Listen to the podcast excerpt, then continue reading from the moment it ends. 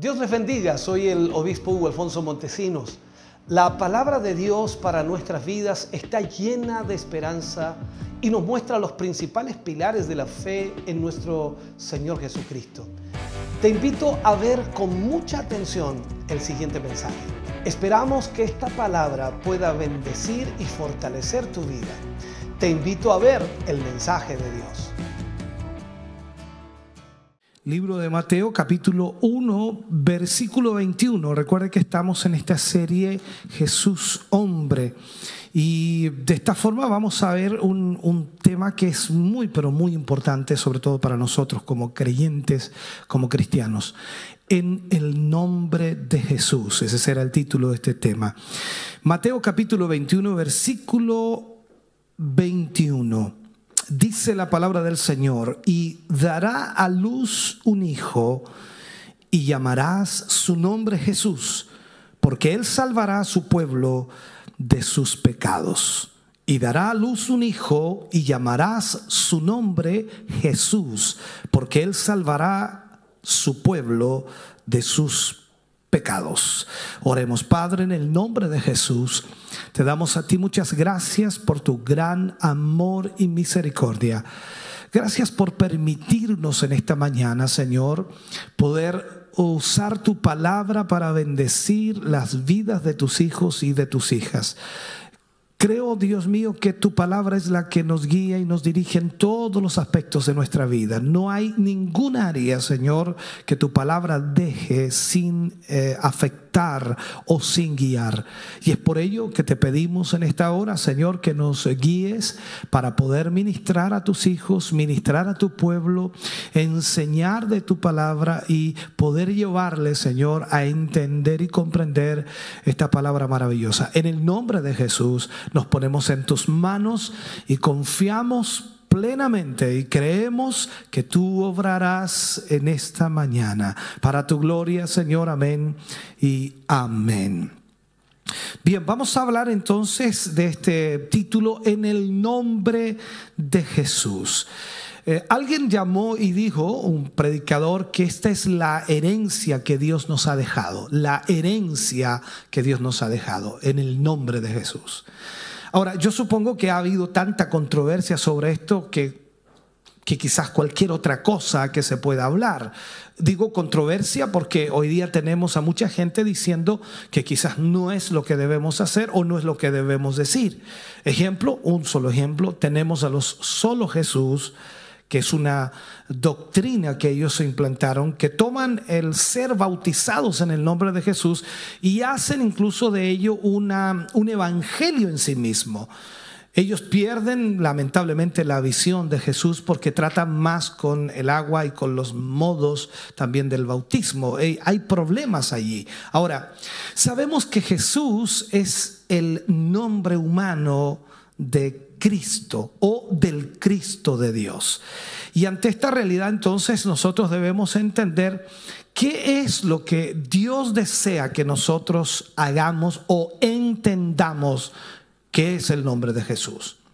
Ahora, al darnos su nombre, cuando Dios nos da su nombre, Jesús nos ha dado también el poder de un abogado al mismo tiempo o el derecho legal para usar su nombre. Eso es lo que en primera instancia yo quiero que ustedes puedan captar en su mente.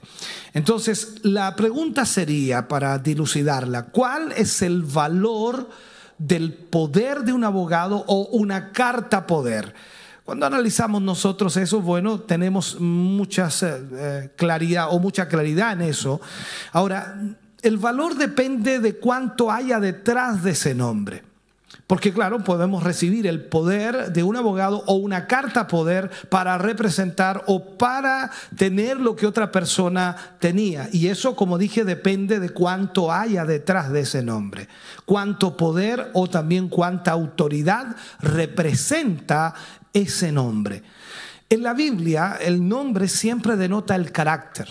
Cuando nosotros leemos los nombres de cada patriarca, de cada hombre de Dios que él usó, tenía un significado. Cada nombre entonces demanda o denota un carácter. Entonces cuando hablamos del nombre de Jesús, tiene también un carácter. Ejemplo, vemos la vida de Jacob y todos hemos estudiado de alguna u otra manera quién era Jacob y el significado de su nombre. Entonces, cuando nosotros estudiamos el nombre de Jacob, estamos hablando acerca de un hombre que fue un suplantador, un hombre que siempre estaba haciendo tratos con las personas, eh, siempre estaba en eso. Pero recordemos ahora cuando Jacob oró hasta prevalecer en Peniel.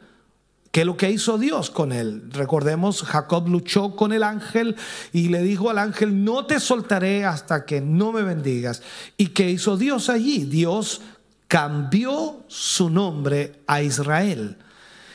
Esto es importante. Entonces, eso denota su carácter. Ahora, eso significaba entonces que él es un hombre que ha prevalecido con Dios. Cuando Dios le cambia ese nombre a Israel, entonces está marcando ese carácter de que él ha luchado y ha prevalecido con Dios. En el Salmo 9, versículo 10 dice, en ti confiarán los que conocen tu nombre. En ti confiarán los que conocen tu nombre. Y, y simplemente significa que los que conocen el carácter de Dios, saben que pueden confiar en Dios. O sea, todos aquellos que conocemos a Dios, confiamos plenamente que Él hará lo que Él ha dicho que hará. O sea, entonces nosotros en este sentido confiamos en Dios porque sabemos quién es Él. El nombre significa carácter, vuelvo a marcarlo. Así que cuando nosotros operamos en ese nombre, en el nombre de Jesús, significa que estamos ahí en su lugar. O sea, estamos no tan solo representándolo, sino que estamos en lugar de Jesús. O sea, estamos allí hablando en el nombre de Jesús y eso significa que, que Jesús está allí.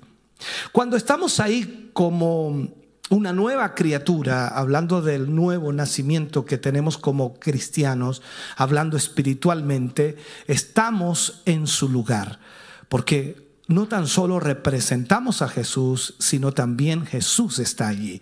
Y el uso de ese nombre simplemente significa que es como si Cristo estuviera allí mismo. Eso es lo que debemos entender. Como iglesia, nosotros debemos ir entendiendo lo que el Señor nos ha dejado. Usted y yo debemos saber cuánto poder y cuánta autoridad tuvo Jesús. Cuando estudiamos la palabra de Dios y vemos los evangelios, vemos el ministerio de Cristo, encontramos entonces cuánto poder y cuánta autoridad tenía Jesús. O sea, la medida de su habilidad es también la medida y el valor de su nombre. Y todo lo que está invertido en ese nombre nos pertenece. Eso es lo que el Señor nos enseña en su palabra. Recuerde que el Señor Jesús le dijo a sus discípulos y también a nosotros que haríamos mayores cosas que las que Él hizo. Pero ahí viene la pregunta que nos hacemos, ¿por qué hoy no estamos haciendo mayores cosas que las que Él hizo? Quizás es porque no estamos entendiendo el poder de su nombre. Ahora, yo te estoy mostrando lo que Dios realmente nos ha dejado como herencia, que es el nombre de Jesús. Jesús nos dio el uso incondicional de ese nombre, el uso incondicional de ese nombre. Ahora, a ver, ¿cómo puedo ponerlo como un ejemplo sencillo o práctico? Quizás yo no tengo mucho dinero y alguien dirá, bueno, tiene, bueno, perfecto. Quizás no tengo tanto dinero, pero si yo te llevo a mi banco y ahí te hago firmar una tarjeta con tu nombre, dándote el derecho y el poder para escribir cheques, entonces tú tienes acceso a todo lo que yo tengo. ¿Por qué? Porque te estoy dando ese derecho a través de ese papel o a través de esa firma. Entonces, de esa forma, tú estás teniendo acceso a todo lo que yo tengo. Lo que sea que yo tenga en ese banco, ya sea mucho o ya sea poco, todo ello ahora está en tu poder para retirarlo o para usarlo como tú quieras hacerlo. Eso es lo que Jesús hizo en cierta forma. Nos dio el uso incondicional de ese nombre. Y todo lo que está en ese nombre, escúcheme bien, nos pertenece a nosotros los que le pertenecemos a Él. Cada uno de nosotros, estando en Cristo Jesús, podemos usar este nombre. Y no es un nombre cualquiera. Recuerde usted, la, escritura dice que Él nos ha dado o, o le fue dado un nombre que es por sobre todo nombre. Recordemos algo, en Juan capítulo 16, versículo 24, ahí dice, hasta ahora nada habéis pedido en mi nombre.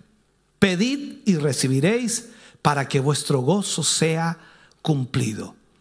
Hasta ahora nada habéis pedido en mi nombre. Jesús no solo da el uso de su nombre, sino que también declara que la oración hecha en su nombre recibirá atención especial. Esto es como decir, abrirme las puertas del cielo, vamos a ponerlo así. Entonces, cuando nosotros oramos en el nombre de Jesús, esa oración es recibida con una atención especial. Y esto es un privilegio, hermano querido. Es un privilegio extraordinario. ¿Por qué? Porque esto pone a la oración en una base puramente legal, por decirlo así, pues nos ha dado el derecho legal de usar su nombre. ¿A quiénes? A los que están en Cristo Jesús, a los que son nuevas criaturas, a los que han recibido eh, su nombre y han sido salvos por la gracia del Señor. Él nos da entonces ese derecho legal de usar su nombre. Estamos hablando ahora solo de la nueva creación, del que ha sido salvo. Nadie más tiene este derecho excepto los que están, por supuesto, en la familia de Cristo y al mismo tiempo por haber nacido de nuevo. A medida que nosotros tomamos nuestros privilegios y derechos de este nuevo pacto en Cristo Jesús, y al mismo tiempo oramos en el nombre de Jesús, todo pasa de nuestras manos a las manos de Jesús. Entendamos esto, todo pasa de nuestras manos a las manos de Jesús. Y Él asume la responsabilidad de esa oración, sabiendo que Él dijo, y Él, él lo dijo, parafraseando ese versículo, Padre, gracias te doy porque me oyes y yo sé que tú siempre me oyes. Eso es lo que Jesús dijo. Entonces estamos hablando de que cada vez que nosotros oramos en el nombre de Jesús, escúchame bien, voy a hacer esta imagen. Él está frente al Padre intercediendo por nosotros porque nosotros estamos utilizando el derecho que Él nos dio de orar en su nombre y pedir en su nombre y Él se encarga de representarnos ante el Padre para que esa oración sea respondida. Cuando yo oro en ese nombre, el significado de esto no es que yo diga en el nombre de Jesús, sino más bien que yo esté llevando ese nombre, que yo esté llevando ese nombre. Porque claro, cualquiera podría decir, bueno, es cosa de nombrar el nombre de Jesús. Hay mucha gente en el mundo que nombra el nombre de Jesús. Y no quiero ofender a nadie, también muchos padres le ponen a sus hijos Jesús, pero no significa el hecho de, de, lo que estoy tratando de plantearte, sino más bien es que yo esté llevando ese nombre en mi vida. Recordemos algo, cuando Pedro levantó a Dorcas de los muertos, él no le dijo, mujer, en el nombre de Jesús, levántate.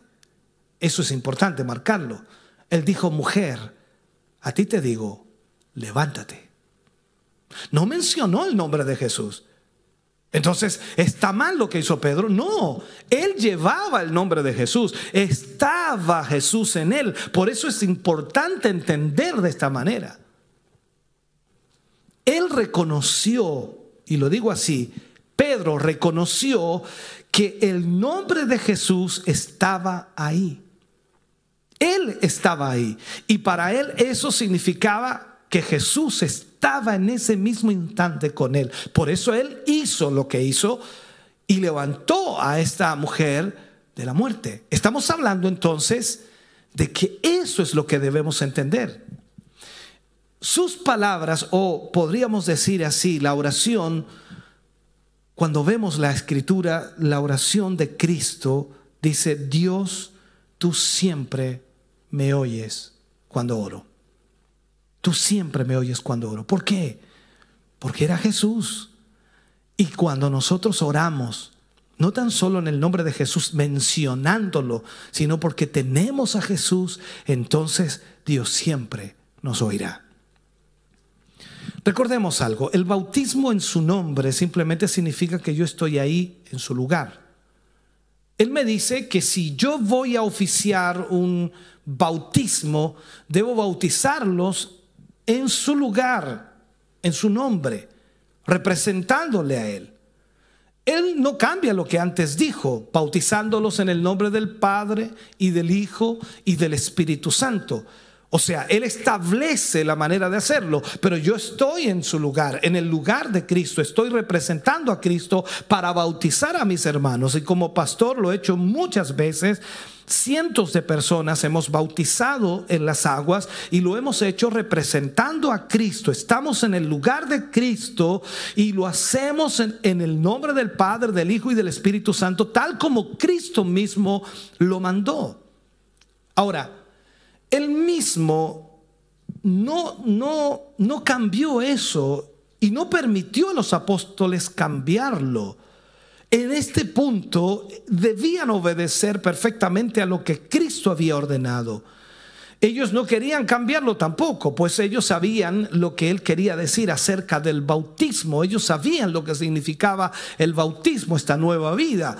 Entonces, cuando ellos entraban en, las aguas, entonces era Cristo quien entraba al agua y ellos bautizaban en su nombre. No está diciendo que ellos mencionaban el nombre de Jesús para bautizar, sino que ellos lo hacían en el nombre de Jesús representándolo y lo hacían de acuerdo a lo que Jesús estableció, en nombre del Padre, del Hijo y del Espíritu Santo. Entonces era como si Jesús estuviera ahí poniéndolos en el agua. En otras palabras, sabemos que el Padre siempre oye a Jesús. Y cuando nosotros oramos en su nombre, es como si Jesús estuviera haciendo la oración. Él toma nuestro lugar frente al Padre. Y esa oración es escuchada en forma especial, como lo dije anteriormente. Esta es la gran herencia que nos ha sido dada. Esta es una tremenda herencia que nos ha sido entregada y con este nombre de Jesús. Extraordinaria herencia. Cuando nosotros oramos, tomamos el lugar de Jesús para llevar a cabo su voluntad. Y por supuesto, Él toma nuestro lugar delante del Padre. Nosotros le representamos aquí en el lugar de su rechazo donde fue rechazado por los hombres y Él nos representa en el lugar de su aceptación. En el cielo Jesús es aceptado, por decirlo así, aquí fue rechazado. Las escrituras establecen muy claramente que, que, este nombre no solo debe ser incluido en nuestra vida de oración, sino que también nos fue dado para luchar contra las fuerzas espirituales de las tinieblas. Vemos en el libro de Marcos capítulo 16, versículo 17 y 18, y usted lo tiene allí, y, dice la, la escritura, y estas señales seguirán a los que creen en mi nombre, echarán fuera demonios, hablarán nuevas lenguas, tomarán en las manos serpientes y si bebieren cosa mortífera, no les hará daño. Sobre los enfermos, pondrán sus manos y sanarán. O sea, Aquí revela su parte en, la gran comisión, o sea, e, este es el gran documento. Y él dice, toda potestad me es dada en el cielo y en la tierra. O sea, vamos sumando en este sentido y esa es la palabra de Cristo en Mateo 28, 18. Y con eso Él establece el hecho de su poder. Toda potestad me es dada en el cielo y en la tierra. Por eso Él dice, yo les envío a ser discípulos a todas las naciones Y aquí yo estoy con ustedes siempre, hasta el fin. Entonces, Él está con nosotros en el poder y la autoridad de su nombre. Y su nombre denota su carácter y su autoridad. La pregunta que quizás nos podemos hacer para esclarecer un poco es, ¿qué significa ese nombre para el Padre, para la iglesia y para Satanás?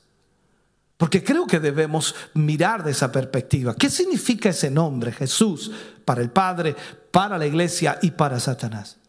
Para el Padre, hermano querido, seguramente significa más de lo que nuestros corazones y mentes podrán entender. Mucho más.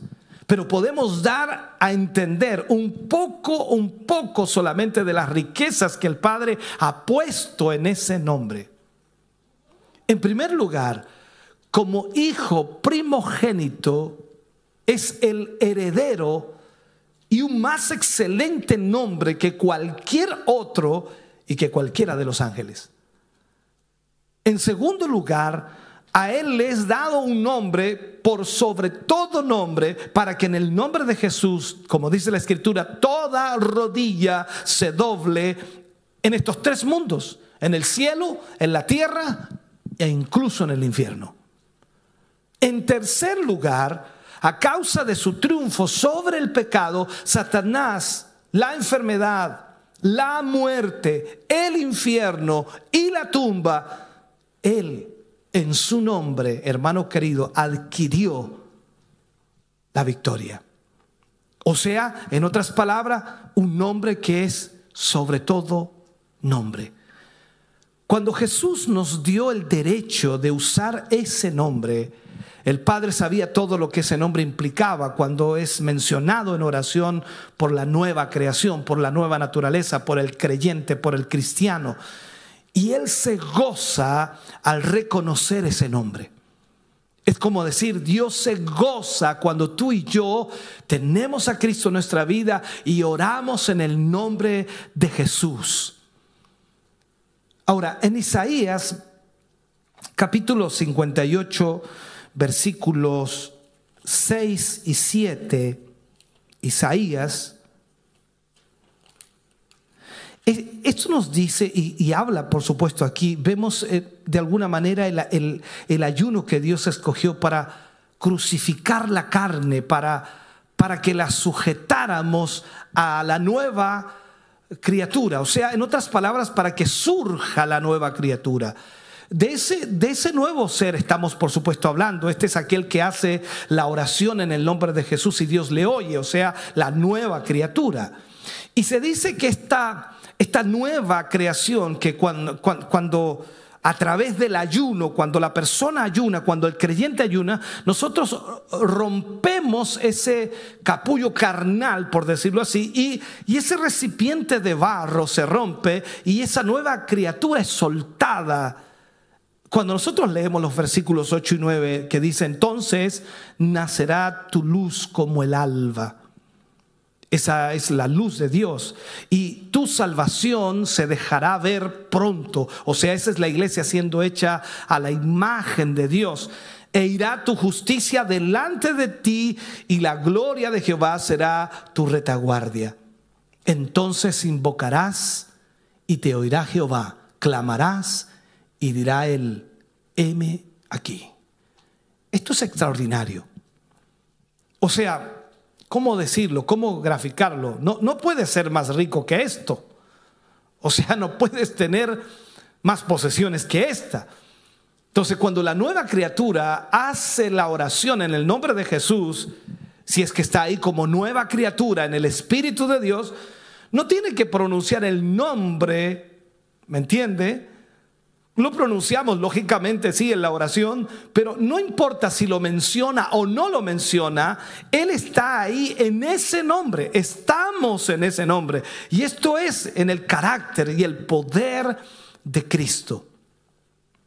Y cuando nosotros oramos en el nombre de Jesús, con Cristo en nuestra vida, entonces Dios siempre oye. Y voy a decirte algo más, el diablo también lo oye. Esto es importante. Recuerda, en su nombre echamos fuera demonios. En su nombre sanamos a los enfermos. En su nombre somos más que vencedores en Cristo. O sea, este es el nombre de Jesús. Este es el nombre de Jesús. Dios ha hecho esta, esta inversión para beneficio de la iglesia. Nos ha heredado esto para que nosotros seamos beneficiados a través. Él, ha puesto este depósito eh, del cual la iglesia tiene el derecho de sacar lo que necesite. ¿Qué es lo que tú necesitas en tu vida? Jesús lo tiene. ¿Qué es lo que necesitas para seguir avanzando? Jesús lo tiene. O sea, cuando tú tienes a Cristo en tu vida y oras en el nombre de Jesús, representando a Jesús, entonces Él, Dios Todopoderoso, responderá.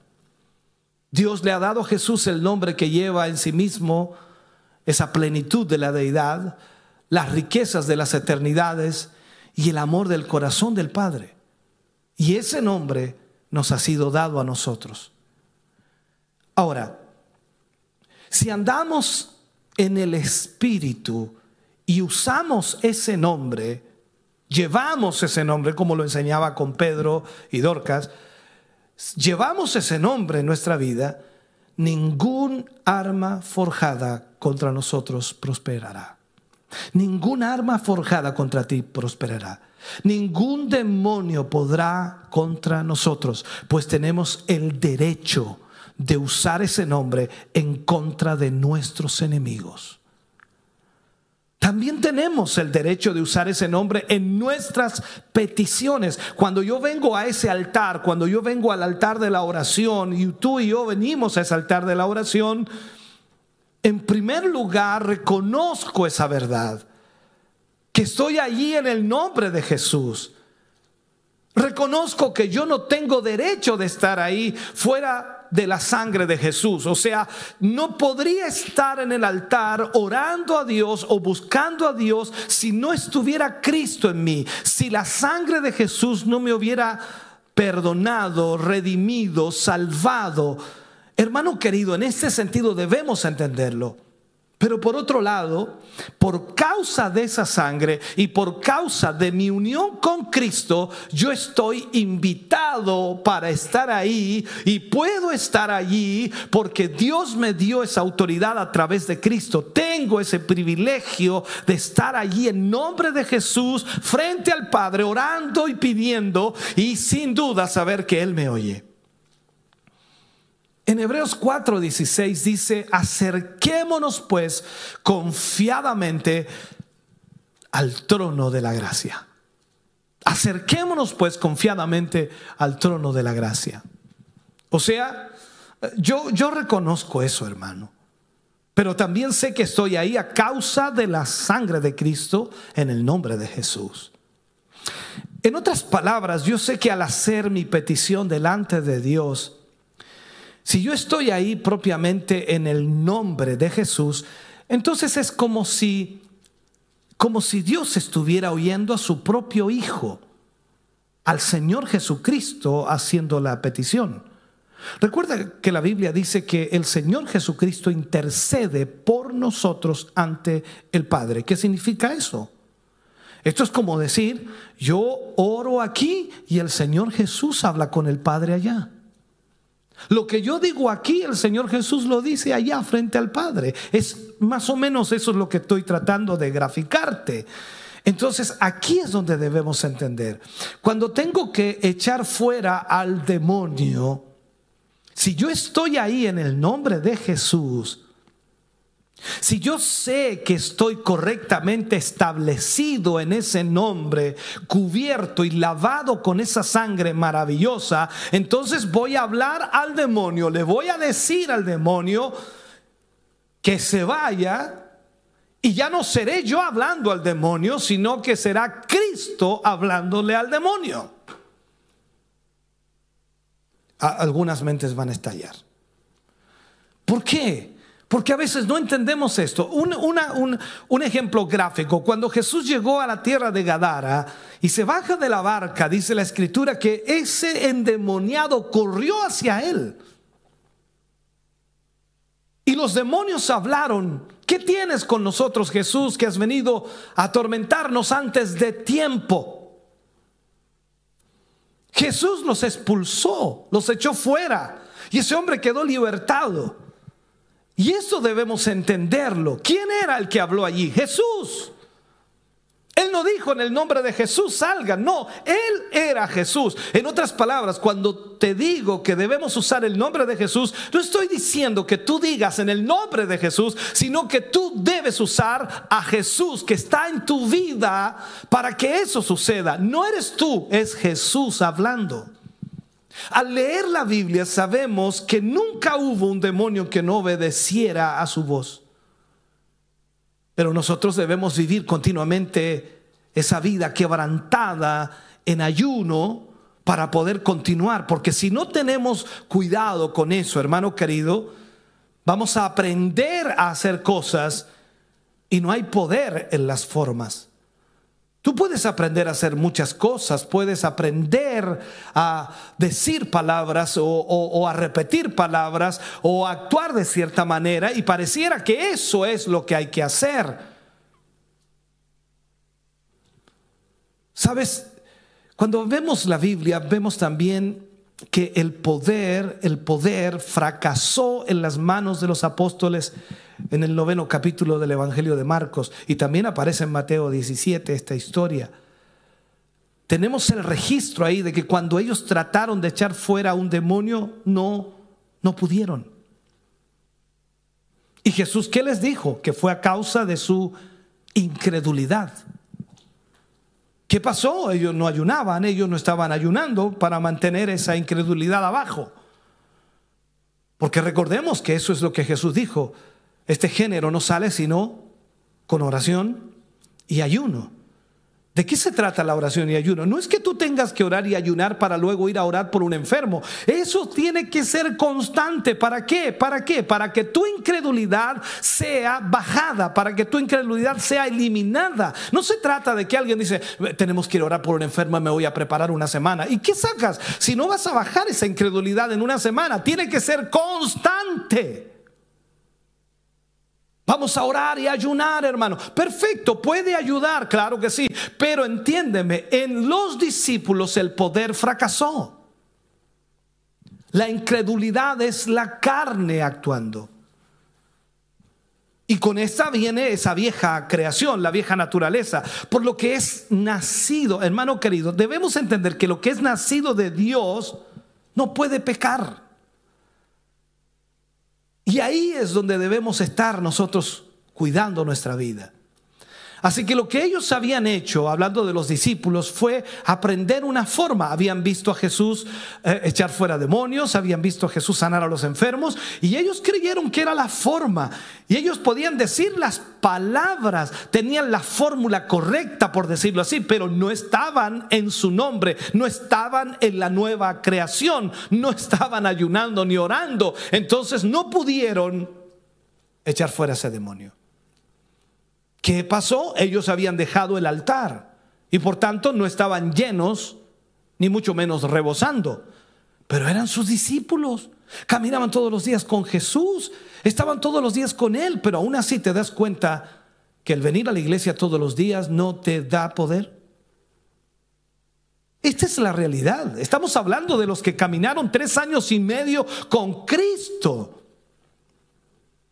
Entonces, entendamos esto. Tenemos el derecho de usar ese nombre para echar fuera demonios, sanar a los enfermos. Tenemos el derecho de usar ese nombre en nuestra alabanza y en nuestra adoración que ejecutamos. Ese nombre nos fue dado para movernos y para vivir en él. Pero eso es solo el principio de las maravillas. Es solo el principio del valor, de la grandeza de ese nombre. Pablo le escribe a los colosenses en el capítulo 2, versículo 15. Y ahí en ese versículo tenemos una visión un poco más profunda de su conquista sobre las fuerzas satánicas justo, justo antes de resucitar de entre los muertos. Y Pablo dice, y despojando a los principados y a las potestades, los exhibió públicamente triunfando sobre ellos en la cruz. Esta es una descripción de lo que Cristo logró en su muerte. Él se encontró con las fuerzas del infierno y las destruyó totalmente. En el libro de Hebreos, libro de Hebreos 14, dice, para destruir por medio de la muerte al que tenía el imperio de la muerte, esto es al diablo.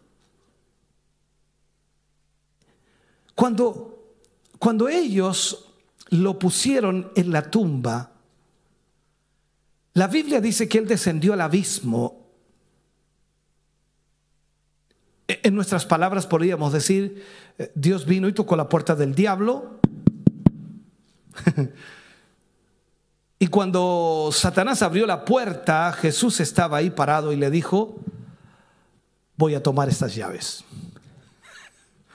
Le quitó las llaves al diablo. Y el diablo le dijo, ¿quién eres tú? Él respondió, no importa quién soy yo, voy a tomar esas llaves. El diablo dijo, yo te conozco. He estado matando gente por mucho tiempo buscándote. Pero Jesús tomó las llaves de la muerte, del infierno, de la tumba y arruinó a los principados y a las potestades. Jesús tiene toda autoridad. Recuerde lo que decíamos rato atrás, lo que la Biblia dice. A Él le fue dada toda potestad en el cielo y en la tierra. En otras palabras, después que Jesús se despojó o despojó, perdón, a las fuerzas demoníacas, y eliminó todo aquello, sacó la carga horrible de la culpa, del pecado y de la enfermedad que él, que él llevó consigo, él contendió contra Satanás, lo derrotó y lo dejó, en otras palabras, paralizado y vencido. Jesús en su resurrección, él venció al diablo, él derrotó al infierno. Él se paró frente a estos tres mundos, cielo, tierra e infierno, se paró como el vencedor indiscutible sobre el eterno destructor del hombre. O sea, Jesús mostró la victoria más grande y extraordinaria.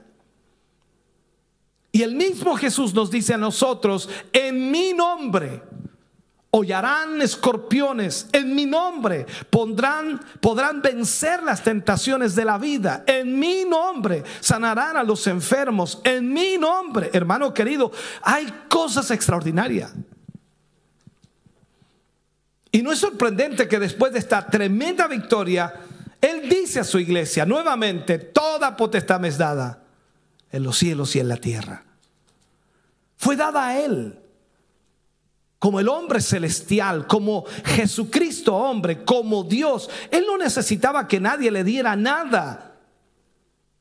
Como hombre, como Jesucristo hombre, la, la cabeza, hermano querido, de una, de una nueva raza, como lo hemos estudiado en los temas anteriores, de la cual somos nosotros, esa nueva raza. Y Él me dio ese nombre, y Él te dio ese nombre, y Él nos dio ese nombre para usarlo su nombre está sobre todo nombre y su nombre, antes su nombre se doblará toda rodilla en estos tres mundos, en el cielo, en la tierra y en el infierno.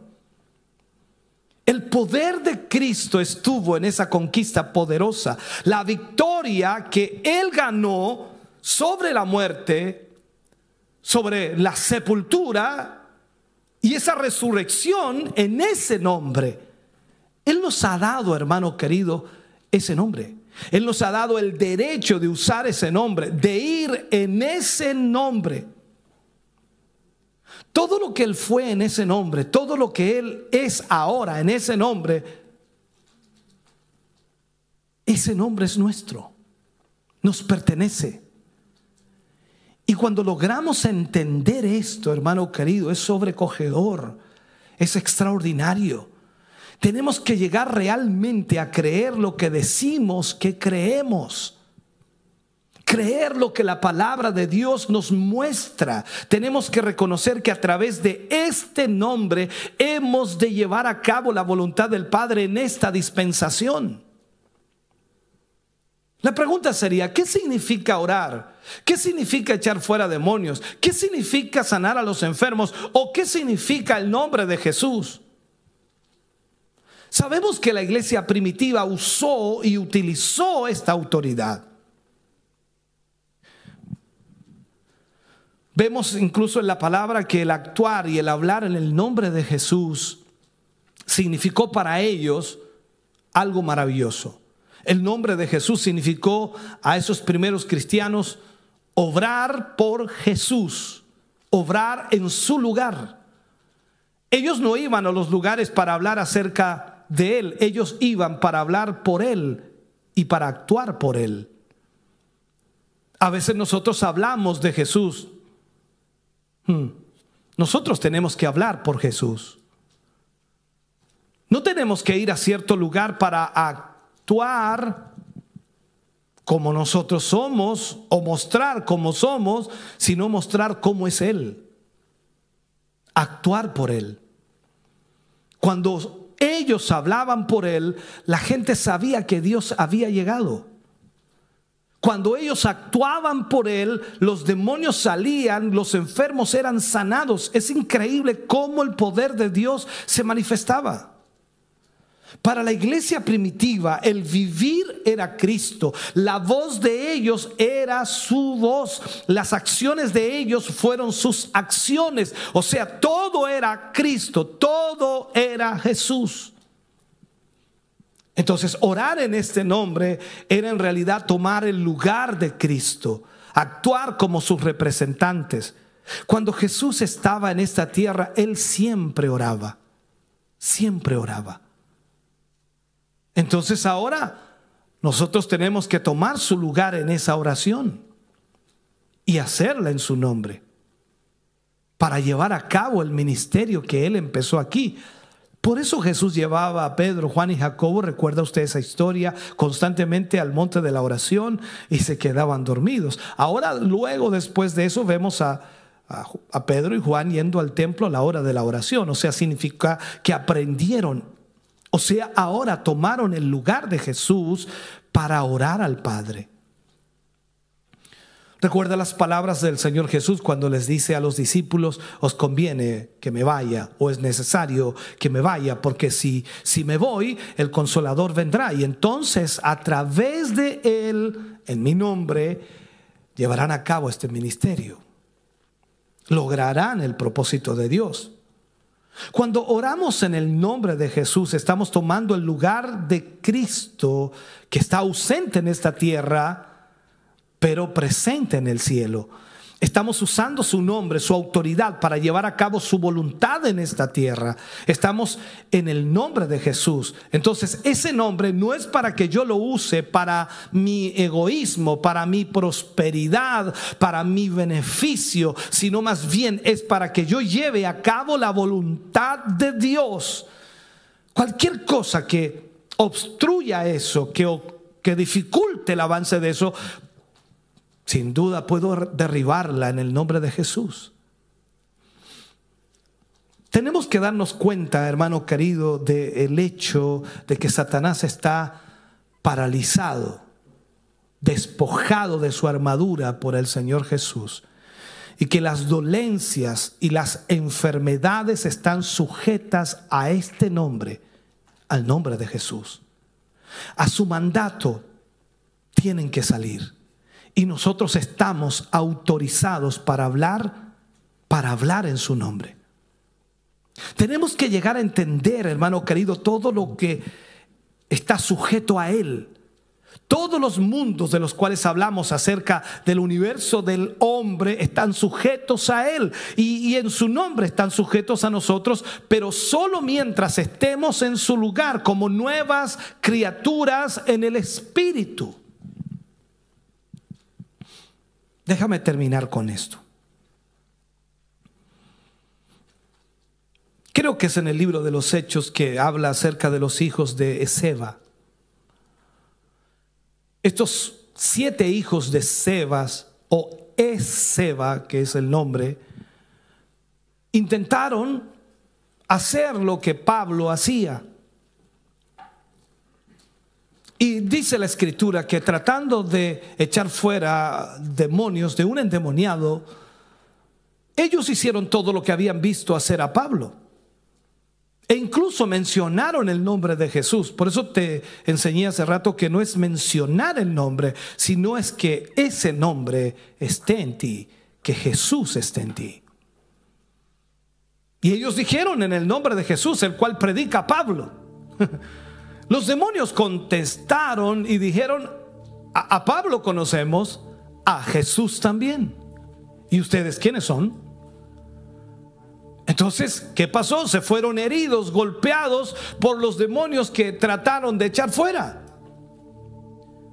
Los demonios no tienen miedo de ti. Tampoco tienen miedo de mí. Pero cuando tú vienes en el nombre de Jesús, o cuando yo, yo y tú estamos de pie, hermano querido, en ese nombre, y cuando tú y yo hablamos a los demonios en ese nombre, entonces ya no eres tú ni soy yo, sino es Cristo allí. La iglesia primitiva sabía esto ellos actuaban en lugar de Él. Vuelvo a recordarte, Pedro le dice a Dorca, esta mujer, mujer, levántate. Mujer, a ti te digo, levántate. Y ella sabía que no era Pedro hablando, sino que eran las palabras de Cristo. Porque Pedro al actuar en su nombre estaba hablando en el nombre de Jesús y era Jesús hablando por él. Porque Pedro en ese momento era la voz de Jesús. Fue dicho de ellos que iban a todo lugar predicando en su nombre. Ellos no estaban ah, diciendo por todos lados en su nombre. No, no, no. Ellos simplemente sabían que cuando ellos, por decirlo, subían al púlpito para predicar, ya no eran ellos, sino Cristo. Por eso ahora entendemos un poquito más las palabras de Pablo cuando dice, ya no vivo yo, sino Cristo vive en mí. Ellos eran su voz. Ellos decían las palabras de Jesús, las acciones de ellos eran las acciones de Jesús. Y eso es lo que significa el nombre de Jesús. No es tan solo mencionarlo o gritarlo a los cuatro vientos, sino que Jesús está en ti. Tú representas a Jesús. Tú estás en el lugar de Jesús. Tú estás allí para hablar en el nombre de Jesús. Tú no vienes a un lugar para hablar de Jesús, tú vienes a hablar por Jesús. Entonces, cuando vemos en la palabra de Dios el significado del el nombre de Jesús, hermano querido, es algo maravilloso, es la herencia que Dios nos ha dejado. Tú y yo podemos entonces entender que lo que pidamos al Padre, Él responderá. Te invito para que oremos. Padre, en el nombre de Jesús, vamos ante tu presencia, dando gracias por esta palabra, Señor, que hoy nos has ministrado y nos has entregado. Sea tu bondad y misericordia sobre cada uno de nosotros. Abre nuestra mente y corazón para entenderlo que nuestra vida sea alcanzada, ministrada cada día. Y que hoy más que nunca, Señor, podamos buscarte y representarte sobre esta tierra en el nombre de Jesús. Gracias por esta palabra. Gracias por quienes la han oído y por quienes la han recibido. Gracias por aquellos a quienes tú abrirás su mente y corazón para entenderla. revélate a ellos y que puedan entender el privilegio extraordinario, el poder y la autoridad que tú tienes para que nosotros podamos usarla. Padre, en el nombre de Jesús te agradecemos hoy. Amén y amén, Señor. Estamos contentos de que hayas visto y escuchado este mensaje. Creo con todo mi corazón que Dios le ha bendecido. Quiero invitarles a suscribirse a mis redes sociales, donde tenemos contenido que le ayudará a alimentar su vida espiritual.